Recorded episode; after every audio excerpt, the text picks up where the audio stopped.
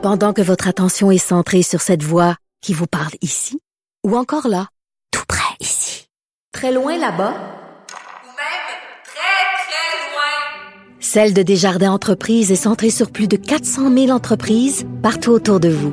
Depuis plus de 120 ans, nos équipes dédiées accompagnent les entrepreneurs d'ici à chaque étape pour qu'ils puissent rester centrés sur ce qui compte, la croissance de leur entreprise.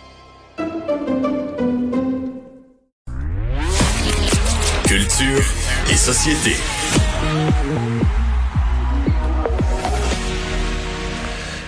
Bonjour Anaïs. Bonjour messieurs. Alors tu nous parles d'abord de ce mouvement lancé ce matin. Ça m'intéresse parce que j'y participe moi-même. Ben là c'est ça, moi je veux que tu m'en parles un peu aussi effectivement Mario. Donc c'est ce mouvement qui est proposé par euh, TVA de solidarité. On s'appelle. On sait que les derniers mois ont été euh, relativement difficiles, que le temps des fêtes sera pour euh, plusieurs sous le signe de la solitude. Donc on a voulu créer cette fameuse chaîne là, donc un mouvement rassembleur. On invite les Québécois à inscrire une personne isolée sur le site ons'appelle.ca avant le 18 décembre. Il y a une cinquantaine de personnalités de TVA dont bon Patrick Huard, Jean-Michel Anctil, Gino Chouinard, Jean-Philippe Dion, euh, Pierre Bruno, toi-même Mario Dumont, qui allait contacter ces gens durant la période des fêtes. Alors là, moi, je te pose la question, Mario, c'est quoi on t'a dit? Euh, tu vas faire une quinzaine d'appels, puis tu mets ça dans ta plage horaire? Comment ça va fonctionner? Écoute, euh, on m'a pas dit grand-chose. J'ai dit oui tout de suite, mais on m'a dit, euh, on m'a expliqué plus l'initiative, donc le nombre exact d'appels. Je sais que c'est pas, pas 1700, là, c'est quelque chose qui se fait. Là, c'est pas, pas pendant trois semaines, jour et nuit, mais euh, je sais, honnêtement, j'ai pas tous les détails encore, mais euh, j'ai les dates, par exemple. J'ai écrit ça quelque part là, juste avant Noël, dans les, les, les, la semaine avant Noël. Donc, ben oui, ça m'a fait ben, plaisir. j'ai dit oui, j'ai dit oui tout de suite, tout de suite. euh, on- Pardon, répète-moi j'ai dit oui tout de suite, tout de suite. Ben, c'est parce que tu es vraiment une bonne personne, Mario. Fallait s'attendre à ce que tu dises oui, puis c'est vraiment, tu sais, moi, si on m'approchait, je veux dire, ça reste que justement, c'est tellement euh, une bonne cause. En plus, tu vas être à la maison, tu sais qu'il y a des gens qui sont euh, qui sont chez eux seuls. On l'a vu là un peu plus tôt cette année avec notamment Dominique Michel qui faisait des appels auprès des gens. Donc, c'est vraiment un très beau mouvement de solidarité. Donc, là, l'appel est lancé, c'est officiel. Allez faire un tour sur on s'appelle .ca pour inscrire quelqu'un dans votre entourage qui, des fois, un coup de fil, un sourire, euh, un éclat de rire, on sait comment ça peut tout changer. Donc, allez faire un tour sur ce site-là. Et comme Mario a peint de la jasette, ça se peut que ce soit la madame ou le monsieur au bout du fil qui dit bon ben là, monsieur Dumont, faut, euh, je vais vous laisser là. Bonne journée. J'ai de quoi sur le feu. J'ai de quoi sur le feu. Au revoir. non mais très belle idée. Euh, Sinead O'Connor va sortir ses mémoires, quand même sûrement une, une belle, une, toute une histoire de vie.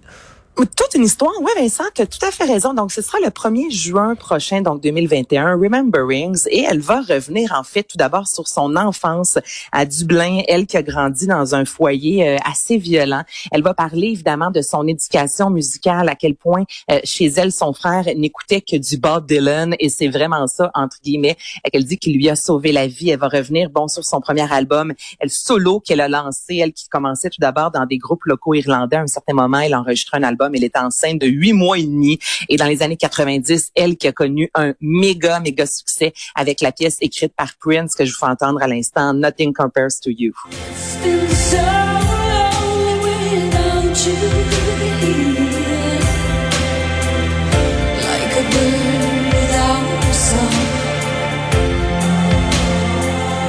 Cette chanson-là était bonne. Quand cette chanson-là est sortie, là, ça a été un hit instantané euh, exceptionnel. Là. Le clip aussi fonctionnait bien. Ah, que ouais, C'était ouais. juste son visage, C'est c'était bien simple, mais on pouvait pas s'arrêter de le regarder. là.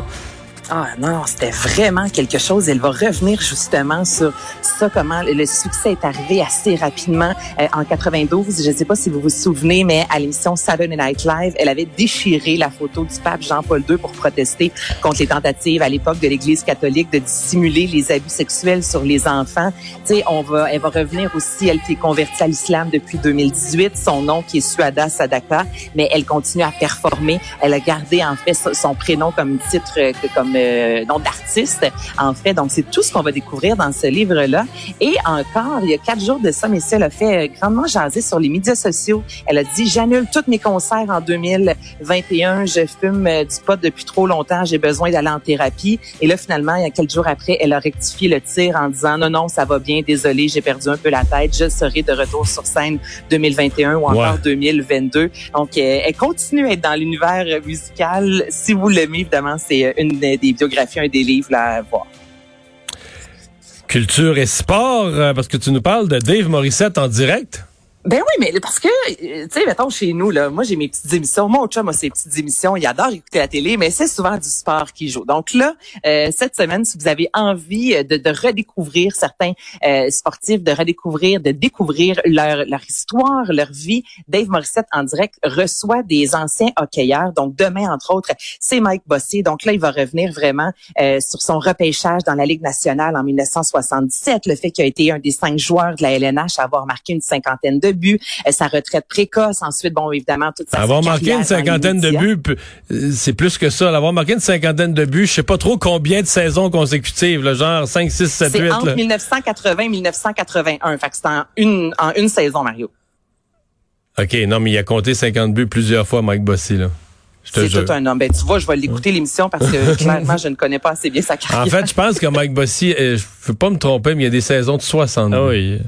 Des saisons de Ouais, des 60 buts. statistiques incroyables.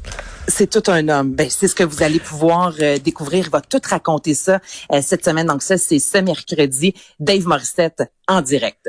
Et euh, ben, Laurent Duvernay-Tardif a dit exact- exactement ce qu'un super-héros dirait. Que j'en reviens, en, en 80-81, là, Oui, il a marqué 68 buts. quand même. Il a marqué, en, à sa saison recrue, il a marqué 53 buts. Puis après ça, ça a fait 69, 51, 68, 64, 60. C'est pour ça que quand j'écoute TVA Sport, puis Canadien se perd euh, 4 à 1, puis Mike Bossy dit ils savent pas compter des buts, là, tu sais, il lance à côté. Là.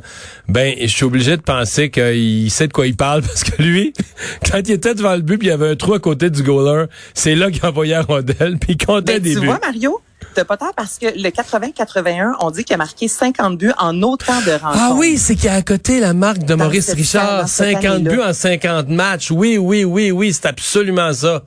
C'est absolument ça. Là, je Fait là, comprends. ça, il va 50 buts en raconter 50 ça cette matchs. semaine. Bon. Laurent Duvernay. on vient à Laurent, mais- ok, Ouais, parle-moi de Laurent explique. Duvernay-Tardif parce que là, euh, il nous explique que c'est pas un super-héros, mais comme je disais, c'est c'est ce qu'un super-héros, c'est ce qu'un super-héros dirait là. Non, non, c'est pas un super-héros. hein, qui sortent dans les médias disant vous avez raison, acclamez-moi. C'est. C'est justement euh, Laurent Duvernay Tardif que son côté très humble. On se rappelle, on l'a vu cette semaine, lui qui a été reconnu par le Sport Straight comme un des athlètes de l'année. Donc, il a fait une courte vidéo sur les médias sociaux, euh, notamment en anglais, là, qui explique qu'il a fait ce que euh, il dit. Je suis pas un super héros. J'ai pris la même décision que des milliers de personnes qui travaillent et qui ont travaillé en santé, qui est exemple en retraite, à la retraite et qui ont décidé de revenir et d'aller travailler avec les gens malades. Donc, je vous fais entendre un extrait de ce publié sur sa page, notamment Instagram. I'm not like a superhero. I just made the same decision that uh, thousands of people made, like retired teacher, nurses, doctor that went back and helped at the front line. The only thing is that I was playing football for the Kansas City Chiefs and I just won the Super Bowl. But that action of making a sacrifice for the greater good of the community was recognized by the football fans and by the sport community. And that's, that's amazing. I'm really receiving this award on the behalf of all the healthcare worker. And I want to say thank you to them. Donc, il dit ne pas être un super-héros, mais aux yeux de beaucoup, beaucoup, notamment de Québécois, c'en est un.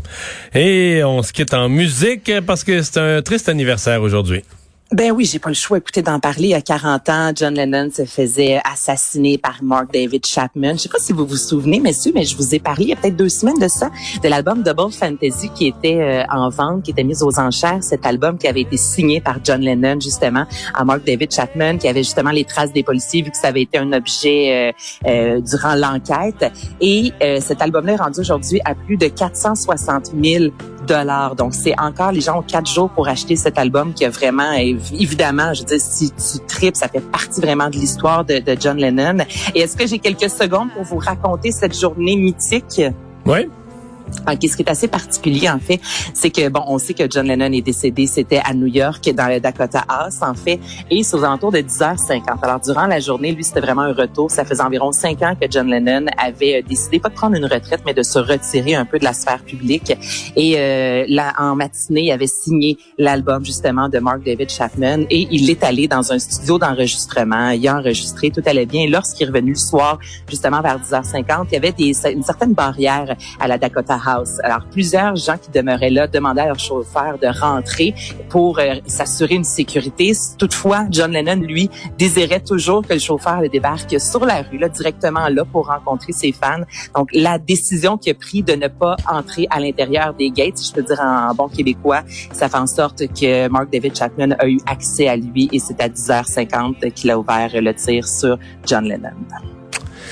Bien, merci Anaïs. Ouais. Merci, au Bye bye. revoir.